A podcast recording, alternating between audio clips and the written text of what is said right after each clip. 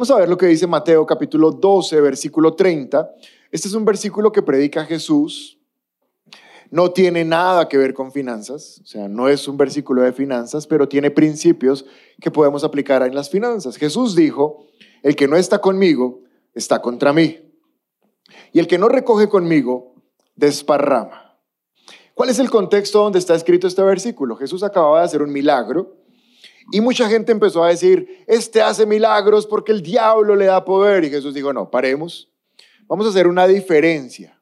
Hay gente que está conmigo y los que están conmigo son hijos de Dios.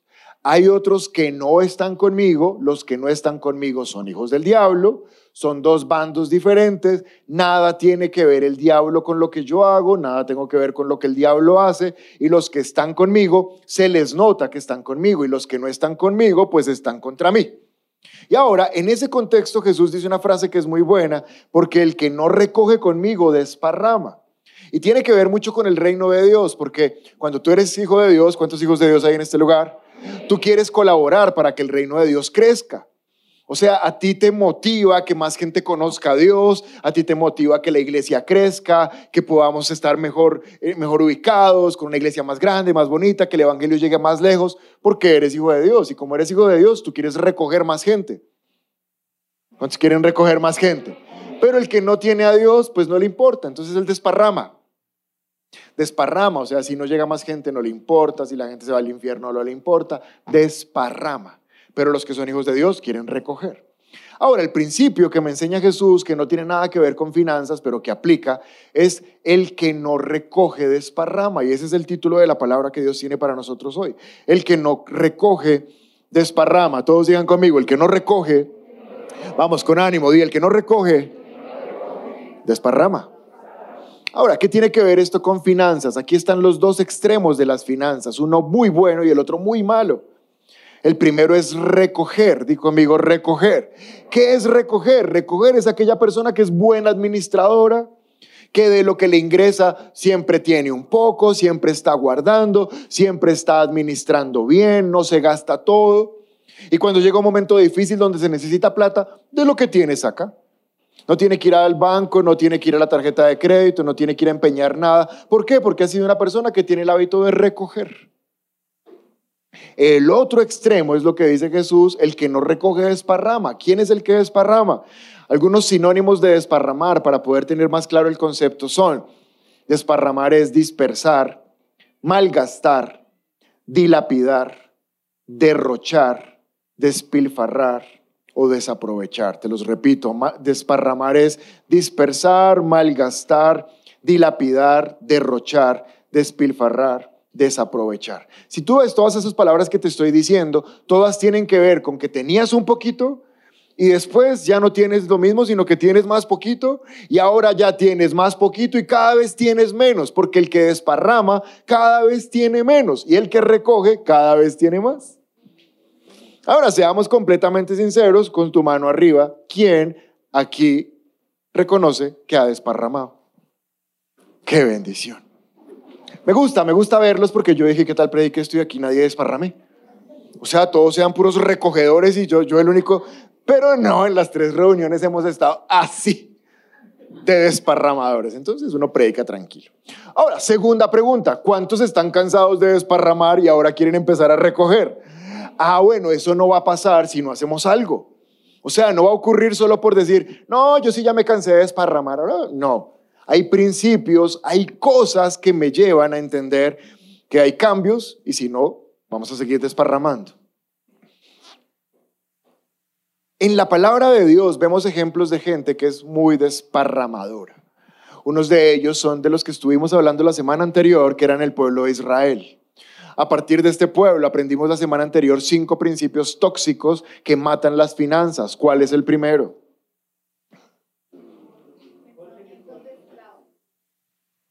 Preferir la esclavitud que la muerte.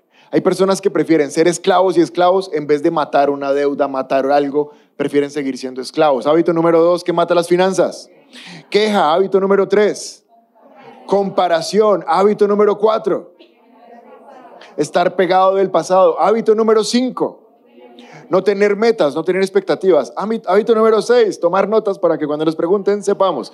Bueno, pero hoy vamos a ir a la segunda parte de lo que aprendimos la semana pasada y hoy les voy a enseñar cinco hábitos que tiene la gente que desparrama. La gente que desparrama se caracteriza por cinco cosas que les voy a enseñar esta mañana. Y si nos los aprendemos y los corregimos, ya vamos a dejar de desparramar y vamos a empezar a recoger. Pregúntale a tu vecino, ¿tú eres de los que recoge o eres de los que desparrama? Desde aquí unos tienen una cara de desparramadores y otros de recogedores, pero no sé, puede ser solo la cara. Vamos a estudiar Éxodo capítulo 16, versículo 3. Con este versículo terminamos la semana anterior, si, lo recuerdan. Si tan solo el Señor nos hubiera matado en Egipto, protestaban. Allá nos sentábamos junto a las ollas llenas de carne y comíamos todo el pan que se nos antojaba, pero ahora nos has traído a este desierto para matarnos de hambre. Según este versículo, si tú lo lees, esta pobre gente por culpa de quien está en el desierto. Ahí hay dos culpables. ¿Cuál es el primer culpable de la tragedia de esta gente? Dios, porque aquí dice, si tan solo el Señor nos hubiera dejado allá, pero ¿para qué el Señor se puso a sacarnos? ¿Para qué se puso? ¿Quién le dijo? O sea que el culpable de la tragedia, número uno, ¿quién es? Dios. Pero acá hay otro culpable. ¿Quién es el segundo culpable? Moisés. Y dice Moisés, metido, ¿para qué se puso a sacarnos? Allá estábamos felices. Y hay una palabra que se repite dos veces que es curioso. Eh, porque muestra lo que ellos tienen en el corazón y en la cabeza. Si el Señor nos hubiera matado, pero ahora tú nos trajiste a este desierto a matarnos. O sea que lo que ellos están pensando es que Dios y Moisés, ¿qué quieren hacer con ellos? Matarlos. Esperan lo peor de Dios y esperan lo peor de Moisés. Los responsables de su tragedia, según ellos, son Dios y Moisés. Los menos responsables de su tragedia, según ellos, son ellos. Y lo curioso es que Dios dice que ellos están metidos en ese problema por la culpa de ellos mismos. Porque Él está haciendo solamente aquello que les está escuchando decir. Su desierto, su situación, su crisis, su tragedia es culpa de ellos. Pero ¿sabes cuál es el primer hábito de una persona que se suele desparramar en vez de recoger? Que cuando está metido en un problema no reconoce su responsabilidad, sino que culpa a otras personas. No, aquí la culpa es de Dios, aquí la culpa es de Moisés, pero nosotros no hemos hecho nada. Y aquí hay algo tenaz, porque si yo no reconozco que tengo responsabilidad, no cambio. Si yo le echo la culpa a otro de mis problemas, cuando ese otro haga algo, entonces mis problemas se van a acabar. Pero si Dios no tiene la culpa y si Moisés no tiene la culpa, el problema no se va a resolver porque ellos no se están dando cuenta que la culpa es de ellos. Y de esto se desprende un segundo problema. El primero es no darse cuenta que tengo responsabilidad y el segundo es algo que yo estoy viendo cada vez más común y más frecuente en las nuevas generaciones que nacen. Y no lo digo yo, lo dicen los expertos en finanzas y en desarrollo de la, de la cultura y de, la, de las generaciones. Que los nuevos, los niños, los jóvenes que están creciendo, tienen la percepción de que se les debe, de que toca y, y, son demandantes. Y porque yo no tengo y porque no me han dado y porque no se ha hecho. Y ahora hasta los gente en Instagram hace Reels, no sé si los han visto, los de los 80, los de los 90, los de los 2000, y es literal. O sea, los de los 80, esa gente así le tocaba así terrible, pero los de los 2000, 2010, no, o sea, todo con cuidadito, o sea, no le vayas a decir muy duro que le dañas el destino. Y los de los 80, qué destino ni qué nada, hágale a ver. Pero es muy peligroso, ahora puede que eso pase afuera, pero no puede pasar en la iglesia. Nosotros como padres tenemos la responsabilidad de formar jóvenes y de formar hijos, niños de carácter. Que no piensen que la vida les debe, porque nadie les debe. Amén. Entonces el problema es, no, si yo hubiera nacido en la familia Ardila, si yo fuera Santo Domingo, pero no, soy Pérez, soy Pérez. O sea, el problema es la familia que le tocó, ¿me entiendes? Porque si hubiera nacido en otra familia, de pronto sería más feliz. Y esto es incorrecto. Si yo hubiera nacido en Suecia, pero no, colombiano, latino, moreno. Ni inglés sé, los, los gringos por lo menos desde chiquitos aprenden inglés. Son más inteligentes que nosotros. bueno, hubiera nacido en Medellín al menos. Pero en Mosquera, Mosquera, ¿por qué? Y todo es una tragedia porque como que toda la vida tiene la culpa de lo que nos está pasando, cuando eso no es correcto. Y se forman argumentos en la mente como, es que los demás favorecidos tienen lo que nosotros no tenemos. Entonces que a ellos les quiten y a nosotros nos den. ¿Y quién dijo eso? Ese no es el sentido de la vida. Hemos conocido muchas personas que han nacido en familias completamente acaudaladas y lo han perdido todo. Porque no se trata de lo que te den o de lo que tienes, sino de la actitud que tienes en la vida y de cómo manejas lo que ya tienes. ¿Están entendiendo, sí o no? Estaba leyendo acerca de Michael Jackson y cuando murió Michael Jackson, debía mucha más plata de la que había hecho. Le debía a los bancos 400 millones de dólares cuando se murió.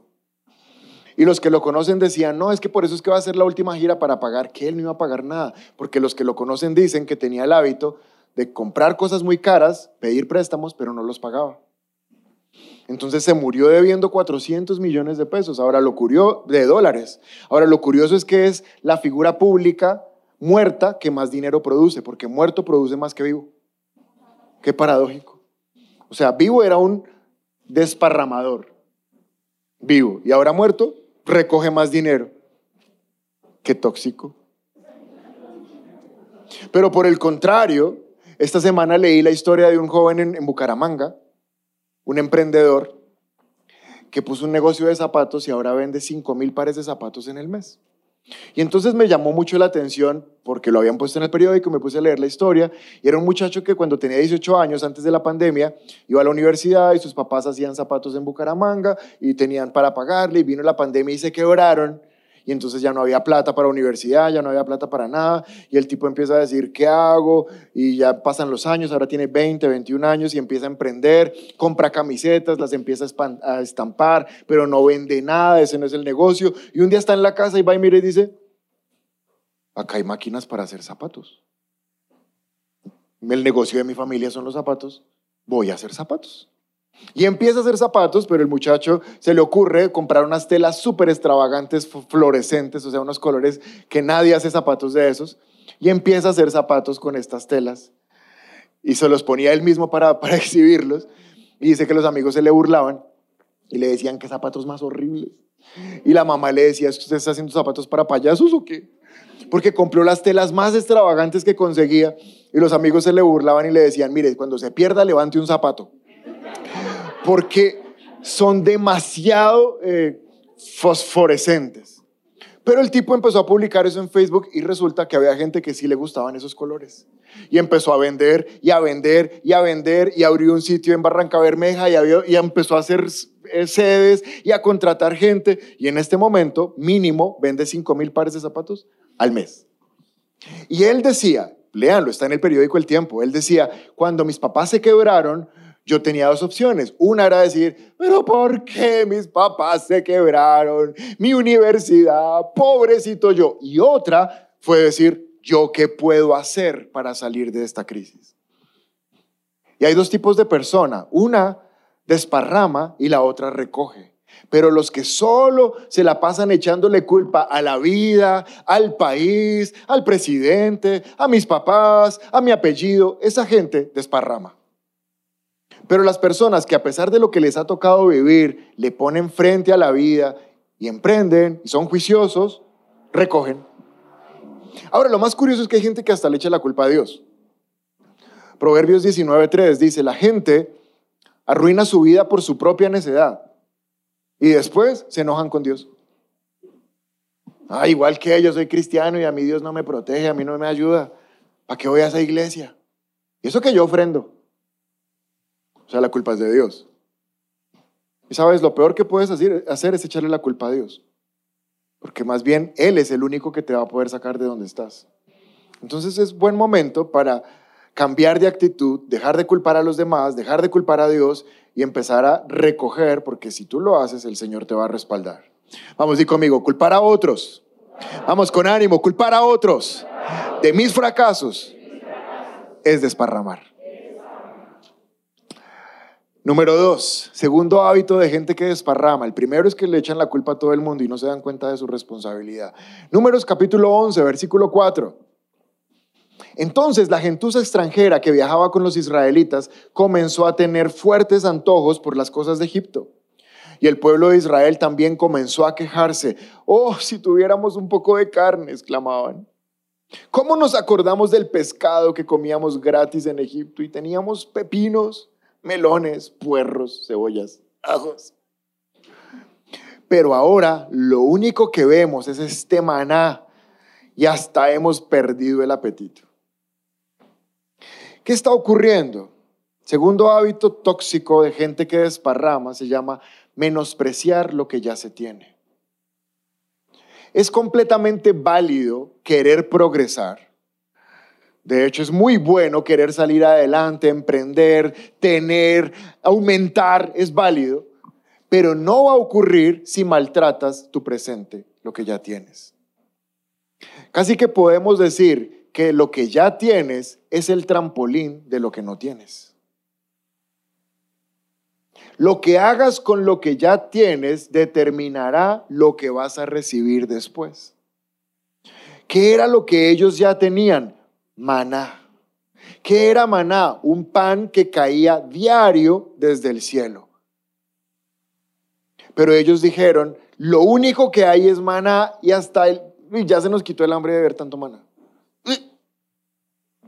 Y esto le saca la piedra a Dios de una manera increíble por varias razones. Primera razón por la cual Dios se molesta con esto es porque maná es precisamente lo que él había planeado darles a ellos. Es decir, era lo que Dios había preparado para ellos.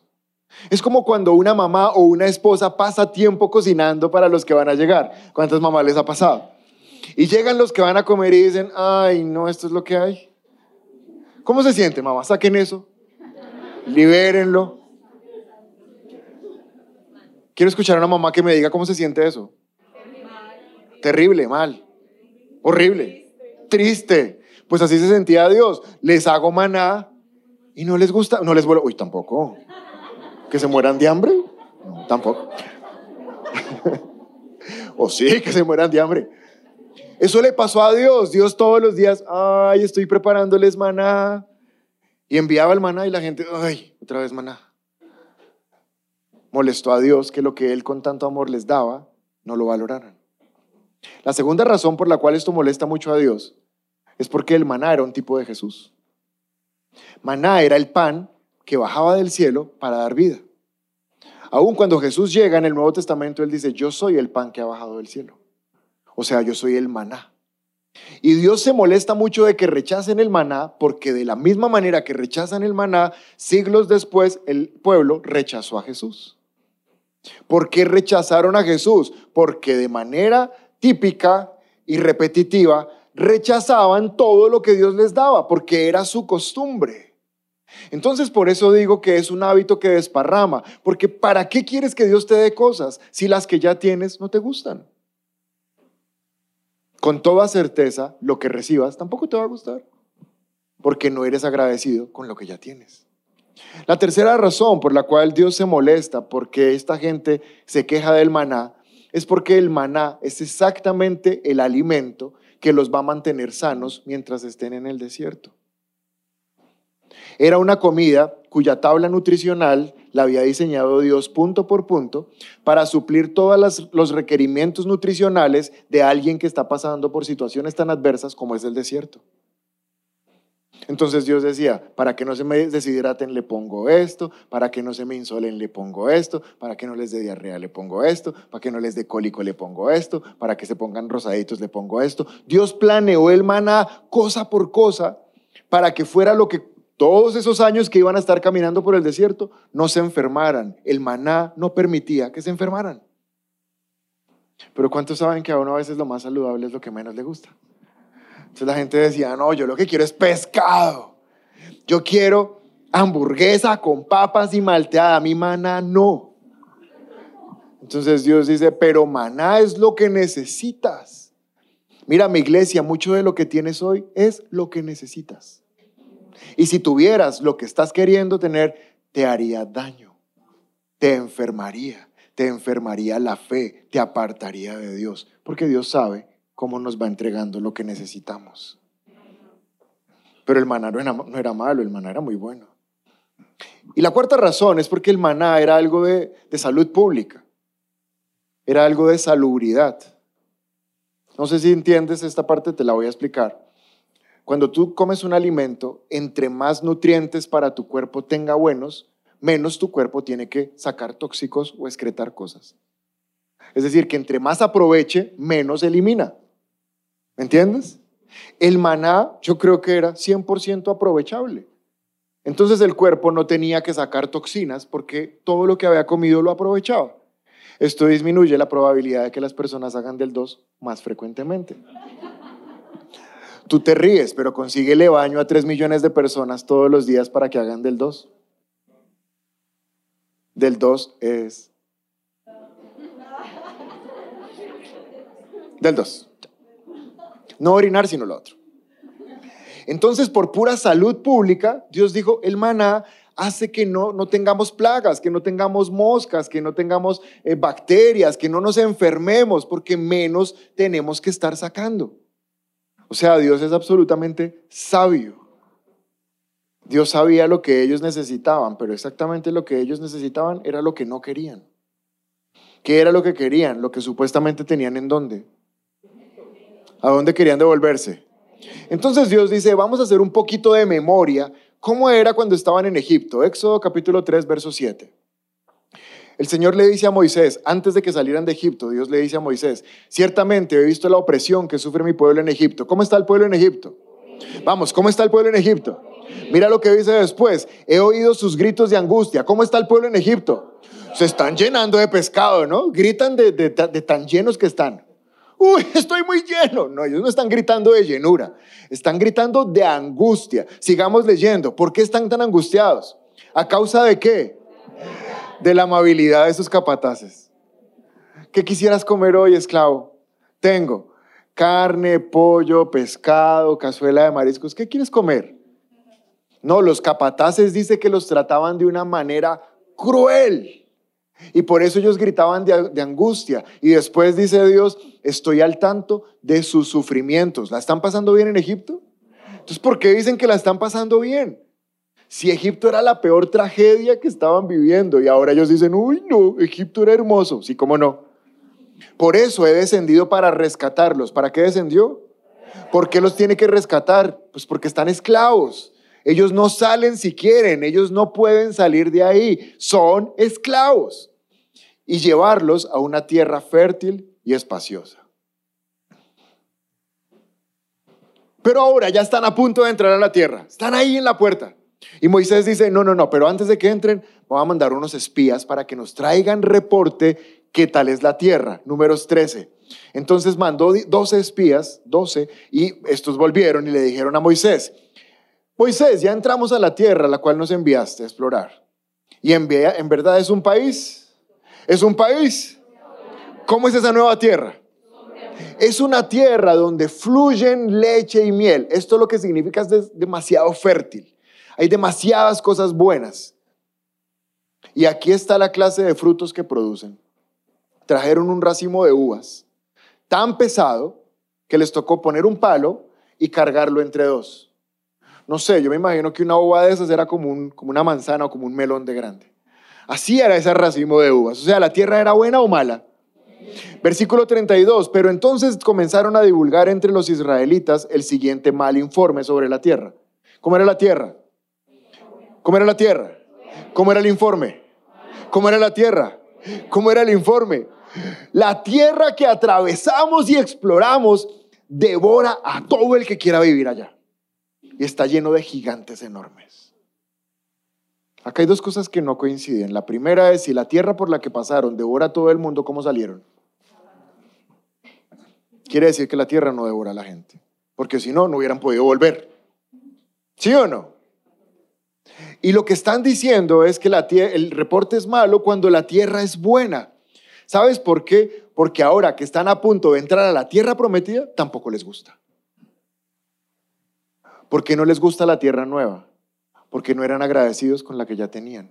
Y cuando alguien no es agradecido con lo que ya tiene, lo que va a recibir tampoco le sirve.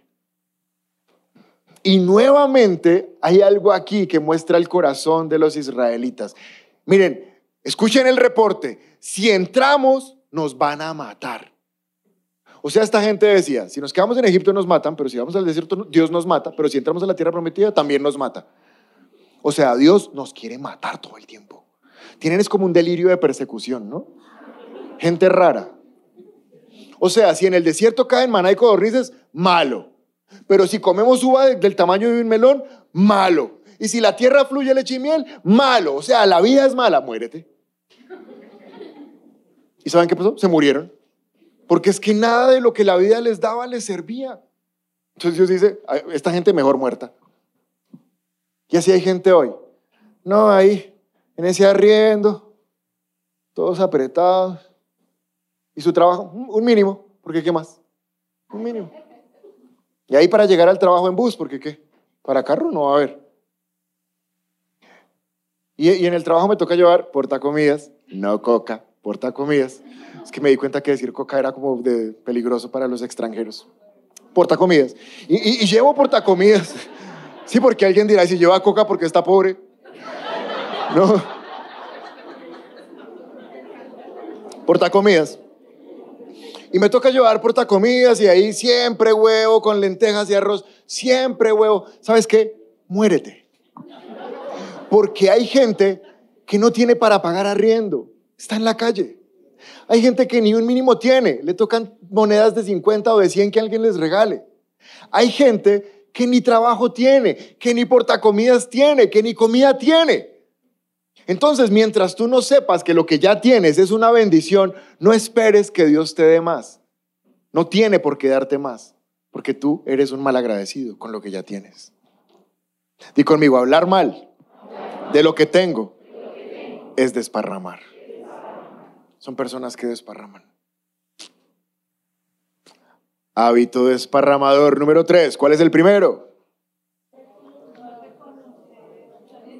echarle la culpa a otros de lo que me está pasando a mí. Hábito número dos, menospreciar lo que ya tengo. Hábito número tres, miren, ¿se acuerdan de, de quiénes iban con ellos?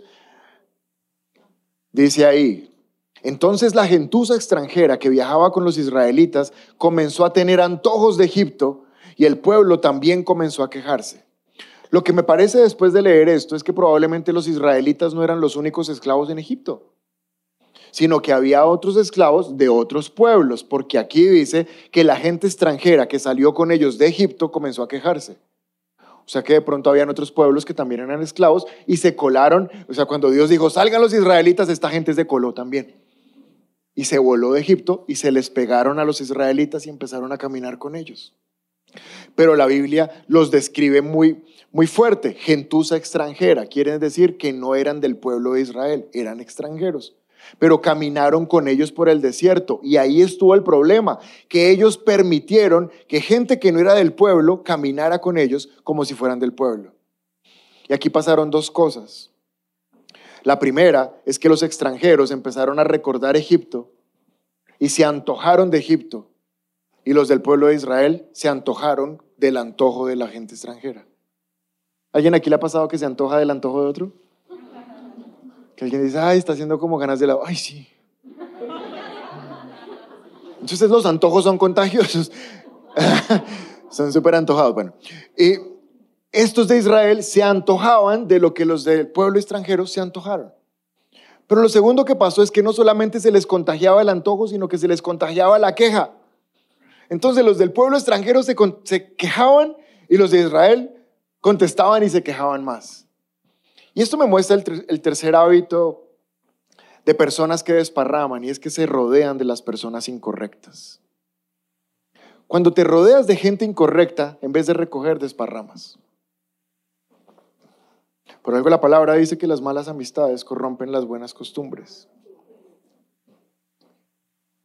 Quizás te ha pasado como a mí que conozco gente o me involucro en áreas, en conocimiento, en gustos, y empiezo a conocer gente y lo que a ellos les gusta a mí me empieza a gustar. Y lo que ellos hacen a mí me llama la atención hacerlo. Les conté hace un tiempo, por ejemplo, que estábamos entrenando en moto, pero la cosa esa de las motos es muy cara. Entonces la gente que entrenaba con, con nosotros, tremendas botas. Y uno, ay, esas botas. Disculpe, esas botas a cómo. Y estos manes, no, a dos millones y medio. Y no. Conozco un muchacho en Bucaramanga que hace zapatos. Va a decirle que haga botas. Venga, y esos guantes para la moto, ¿a cómo? Y todos los gustos de esa gente es muy cara. Y entonces, si tú pasas mucho tiempo con esa gente, te vas a empezar a frustrar. Porque lo que ellos pueden comprarse no es lo mismo que uno puede comprarse. Y cuando uno se rodea de, personas, pueden pasar una de dos cosas. La primera es que esta gente no crea en lo que tú crees y no valore lo que tú valoras. Y entonces empiezan a tener gustos y a influenciarte en cosas que te van alejando de Dios. Incluso puede llegar a pasar que se burlan hasta de lo que tú crees.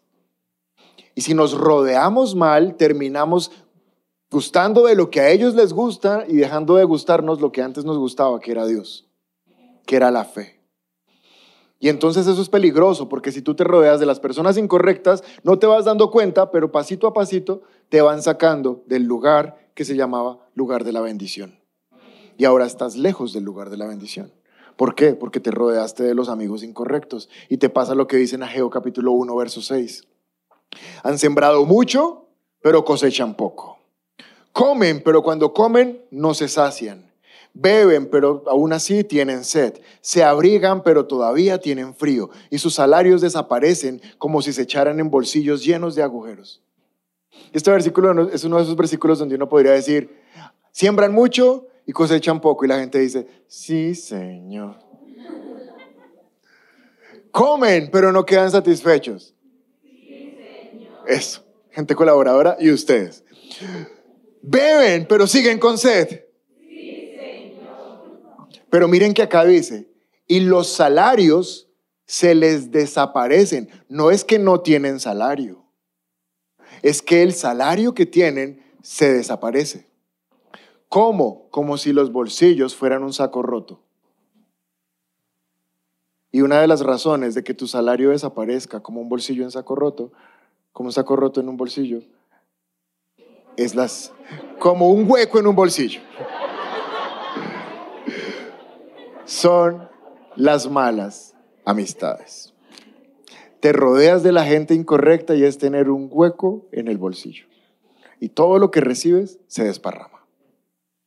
Ahora, les dije que esa es la primera razón, que gente te influenciara y te fuera sacando de Dios. Hay una segunda razón de las amistades. Puede que no necesariamente sea gente que te saca de Dios, incluso son cristianos. Aman a Dios, les gusta, compartes tiempo con ellos, solo que tienen un nivel de vida diferente al tuyo. Y entonces es esa gente que todos los días, en vez de llevar termo con tinto, piden, domicilios.com, café de Starbucks con brownie. Y uno, ay, está haciendo ganas de cafecito. Ya pedí, ya pedí Starbucks. ¿Quieres pedir también? Y uno, ¿cuánto? ¿Cuánto te vale ese combo de, capuchinito? Pues para ver si te encargo, 20 mil pesitos. Y uno que va a Starbucks a tomarse un café con un brownie cada cumpleaños de algún amigo de uno por ahí y esta es gente que todos los días toma café de Starbucks. Y aquí es un peligro porque tienes una de dos actitudes. O te vale cinco y sigues tomando tinto en tu termo. O te dejas acomplejar porque ellos tienen más que tú. Y por no desencajar, te empiezas a endeudar. No, yo ya, ya inscribí mi tarjeta de crédito ahí en domicilios. Yo también pido. Y esas malas amistades hacen que empieces a desparramar por tratar de llegar a ser como ellos son. Y sabes qué? A todos ellos les importa cinco a qué sabe tu café. A ellos les importa qué sabe el café de ellos. Así que si tu café vale 500 pesos o 20 mil, eso es problema tuyo. Pero cuando uno se rodea de estas personas que quizás están en un mejor nivel que uno y les, se les quiere pegar, empieza a desparramar. ¿Me estás comprendiendo? Éxodo 34, 12 dice, ten mucho cuidado, mira a tu vecino y dile, ten mucho cuidado de no hacer tratos con los pueblos que viven en la tierra donde te diriges, otros pueblos, porque si los haces, seguirás sus malos caminos y quedarás atrapado. Y conmigo, malas amistades es desparramar. Ten cuidado con la gente que te revuelves, que te juntas. Voy para el cuarto, Éxodo 12, 35. Éxodo 12, 35. Y los israelitas hicieron lo que Moisés les había indicado. ¿En qué momento estamos? Ya están a punto de salir de la tierra prometida. Y los israelitas hicieron lo que Moisés les había indicado. Le pidieron a los egipcios antes de salir ropa y objetos de plata y oro. Y el Señor hizo que los egipcios miraran con agrado a los israelitas. Y le dieron al pueblo de Israel todo lo que pidió. Y así despojaron a los egipcios de sus riquezas. Yo cuando leo estos versículos digo, y qué robada que les metieron. Se aprovecharon del momento porque ya habían pasado las diez plagas, los egipcios están desesperados con las plagas, ya saben que las plagas son para que el pueblo se vaya y se aparece un israelita y, buenas, no. ¿Habrá algo de oro por ahí? Lléveselo. Y plata, cójala. ¿Alguna ropita que les sobre? Se les llevaron todo el oro, la plata y la ropa. Y yo a veces leía esto y decía, uy, no, pobres egipcios, en serio, muy duro. Pero preparando esta prédica, me dijo el Espíritu Santo, ellos no se robaron nada. Son 400 años de trabajo gratis que el Señor les está devolviendo todo lo que les debieron haber pagado. Porque cuando alguien roba al pueblo de Dios, Dios responde. Entonces, básicamente era la liquidación de 400 años de primas, vacaciones, dominicales, horas extras, que me falta ahí, cesantías y bono pensional. O sea, ellos salieron, recibieron lo que era justo que recibieran. ¿Qué tanto fue eso? Salmo 105, 37 dice, el pueblo salió cargado de plata y oro. Pregunta para las mujeres. Mujeres, ¿les gusta ir al centro comercial y salir cargadas de paquetes? Y las ven llegar a la casa así. O sea, les duele la espalda, pero su rostro tiene una sonrisa. Cargados. Así salieron los del, pueblo de Israel. Estaban cargados, o sea, no fue que se llevaron un anillito, se llevaron una red, estaban cargados de la plata y el oro. Leyendo esto, yo entendí por qué era que sentían tanta sed, o sea, de cargar plata y oro. Porque eso debe pesar. Pero después de leer esto me pregunté, ¿y si iban para el desierto? ¿Para qué necesitaban plata y oro? ¿Para qué plata y oro si estando en el desierto, primero les caía pan del cielo, no pagaban comida. Segundo, no pagaban hospedaje porque la nube los cubría. Tercero, no compraban ropa ni zapatos porque la palabra dice que la ropa no se les desgastó. Y, algo por lo que he estado orando el último tiempo es que a los niños les crecía el pie con el zapato. Yo estoy teniendo fe para eso, para mí también. Bueno, si les pasó a ellos, ¿por qué a mí no? Que mi hijo me diga, papá, no me compres nunca más zapatos, mira este zapato cómo crece. No compraban comida, no compraban ropa, no compraban zapatos, no pagaban hospedaje, ¿para qué querían plata? Y aquí está el cuarto problema, es el cuarto, ¿verdad? El cuarto hábito de personas que desparraman es no entender para qué es el dinero. Cuando la gente no entiende para qué es el dinero, lo gastan lo que no debe. Les voy a mostrar cómo este pueblo no entendió para qué era el dinero. Éxodo 32, 3. Dice, todos se quitaron los aretes que llevaban en las orejas y se los llevaron a Aarón. Y entonces Aarón tomó el oro. ¿Qué tomó Aarón?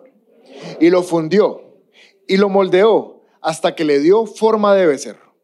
Y cuando los israelitas vieron el becerro de oro hecho con todas las joyas que tenían, dijeron, oh, estos son los dioses que nos sacaron de Egipto. Eso se llama no entender para qué es el dinero. O sea, tenían plata y oro. ¿Y saben para qué lo usaron? Para hacerse un dios. Escúchame este principio. Cuando la gente no sabe para qué es el dinero, hará un dios del dinero.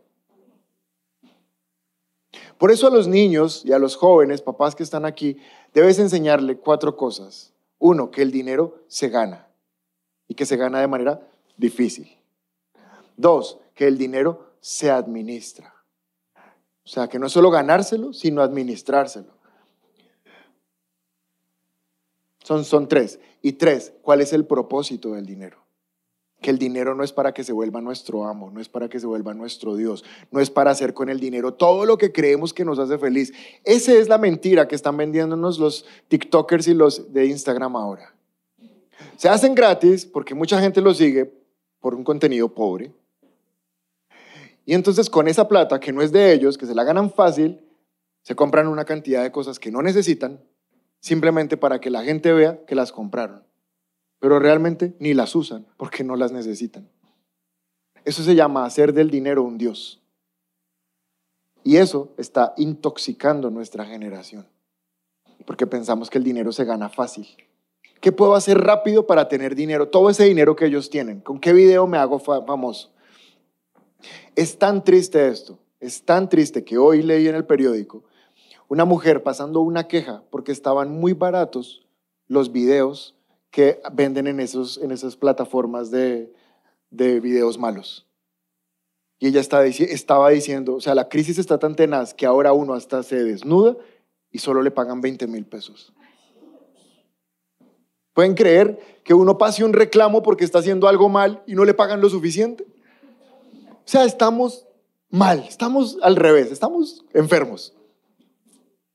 Y la plata, cuando no se sabe para qué es, es eso mismo, para hacerme daño a mí mismo, porque ellos echaron un juicio encima por haber hecho este becerro de oro. Pero les voy a mostrar cuál era el propósito del oro y la plata. Éxodo 35, 4. Luego Moisés le dijo a toda la comunidad de Israel, esto ya es tiempo después. Luego Moisés les dijo, esto dice el Señor, esto es lo que él ha ordenado. ¿Qué es lo que ha ordenado el Señor? Junten una ofrenda sagrada para el Señor y que todas las personas de corazón generoso presenten al Señor las siguientes ofrendas. ¿Cuál era la ofrenda que tenían que presentar? Oro, plata y bronce. ¿No era exactamente lo que les dio cuando salió de Egipto? Sí, eso mismo Dios se los había entregado. ¿Para qué? Para pedírselos después. Ahora, ¿para qué se los está pidiendo? Para formar las copas, eh, todo lo que era del templo, el lugar donde Él se iba a reunir con ellos. Básicamente les había dado la provisión para después tener un lugar de adoración y encontrarse con ellos. Pero cuando uno no entiende para qué es la bendición, uno piensa que la bendición es para despilfarrarla y para malgastarla. Ahora, no te estoy diciendo que todo lo que Dios te da es para que traigas para que el templo... No, eso no dice la Biblia. Seguramente era una prédica que se llamará ¿Para qué es el dinero según la Biblia? Pero gran parte de lo que nos da es para Él. Quiero que te lleves algo en tu mente, mírame. El dinero siempre produce adoración, siempre. Y si con tu dinero adoras a Dios, pues adoras a Dios. Pero si no adoras a Dios, adorarás algo más. Pero el dinero siempre produce adoración. Por eso dice la palabra, o adoras a Dios o adoras a las riquezas. Porque se puede convertir en un Dios. ¿Cuándo? Cuando yo no sé para qué es el dinero.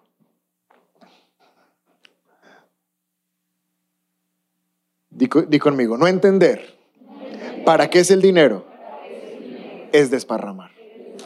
Y el último, con este nos vamos. Último hábito desparramador. Éxodo 16, versículo 26. Dios les da la siguiente instrucción acerca del maná. Durante seis días se les permite recoger alimento, pero el séptimo día es de descanso. No habrá alimento en el campo. No salgan a buscar, no hay alimento en el campo. Solo hay seis días. Pero aún así, algunas personas salieron a recoger en el día séptimo, por si acaso. Y adivinen qué. No encontraron, porque Dios que había dicho, no va a haber, el séptimo no hay, solo hay seis días. Pero cuando Dios los ve salir el séptimo, le pregunta a Moisés, ven Moisés, ¿hasta cuándo este pueblo se negará a obedecer los mandatos y las instrucciones? Tienen que entender, el día de descanso es un regalo del Señor para ustedes. Por eso Él les provee doble cantidad. Alguien diga doble cantidad. Por eso Él les provee doble cantidad de alimento el sexto día, a fin de que tengan suficiente para descansar el siete. Entonces, para que descansaran el séptimo, les daba doble el sexto. ¿Qué significa que Dios quería que descansaran? ¿Que ese día vieran películas en Netflix hasta el mediodía? No, Él les dice más adelante, yo soy su descanso. Es en mi presencia donde pueden descansar. ¿Para qué Dios necesitaba ese séptimo día? Para que ellos se dispusieran a adorarlo a Él. Para que no estuvieran afanados en conseguir y en conseguir, sino que lo pudieran adorar. Porque el quinto hábito tóxico, el quinto hábito de personas que desparraman, es cambiar el tiempo de Dios por trabajo. Hay dos maneras como Dios sabe si tú eres una persona fiel para confiarte cosas. La primera es la manera como administras tu dinero y la segunda es la manera como administras tu tiempo. Y lo que Dios espera es que un creyente en sus siete días de la semana tenga un día para Dios. Dios sabía que había gente Superman que iba a decir, uy, no, es que a mí el tiempo definitivamente no me alcanza. Yo soy siete de siete. Y como él sabía que iba, había gente que iba a decir eso, entonces él trabajó seis días y descansó uno. Para que el que crea que tiene que trabajar los siete, sepa que entonces es superior a, superior a Dios. Porque ni Dios tuvo que trabajar los siete, solo seis. Entonces, dentro de nuestro tiempo debe quedar tiempo para adorar a Dios. No me estoy refiriendo a tu tiempo devocional, eso es obvio que lo tienes que hacer. No me estoy refiriendo solo a congregarte el domingo en la iglesia, eso es obvio que lo tienes que hacer. Tiempo de adorar es cuando un creyente comprende que Dios le está demandando tiempo para su casa, para su servicio. ¿Se acuerdan el primer versículo con el que empezamos la, la? Jesús dijo, hay dos tipos de personas, los que, los que recogen o los que desparraman. Y él lo que está diciendo es, la gente que cree en mí es gente que recoge. O sea, que mete las manos en el reino, que mete las manos en la iglesia, que mete las manos en Dios. Y el que no recoge, entonces, ¿qué hace? ¿Tú recoges o desparramas? Hablando de la adoración a Dios, hablando del servicio a Dios. Entonces, iglesia, último hábito que desparrama es no tener ni un día para poder devolverle a Dios adoración y servicio. Tenemos que devolverle servicio, porque Él dejó ese día para beneficio de nosotros. Y termino con esta frase, ¿sabes qué dice Dios? Si me dejas un día de adoración, en los que trabajas, te doy el doble. Porque eso fue lo que les dijo a ellos. El sexto día les doy el doble, para que el séptimo me puedan adorar. Cuando en tu tiempo hay tiempo de servicio a Dios, en el tiempo que estás trabajando, Dios te da el doble. Pero te doy otro principio. Si no dejas el séptimo día para adorar, ese día o ese tiempo que trabajas de más, se pudre como el maná. Son cosas que tú nunca las vas a ver. ¿Por qué? Porque estás trabajando en el tiempo que deberías estar adorando. ¿Aprendimos algo esta mañana, sí o no? La primera vez que te conectas con nuestra iglesia y quieres aceptar a Jesús en tu corazón, te invitamos a que des clic en este video. También queremos conocerte, así que te invitamos a que nos dejes todos tus datos personales en nuestro sitio web. Por último, si quieres ver nuestro último video, te invitamos a dar clic aquí. Recuerda suscribirte, activar las notificaciones y seguirnos en todas nuestras redes sociales. Somos un lugar cerca de ti y trabajamos por una nueva generación.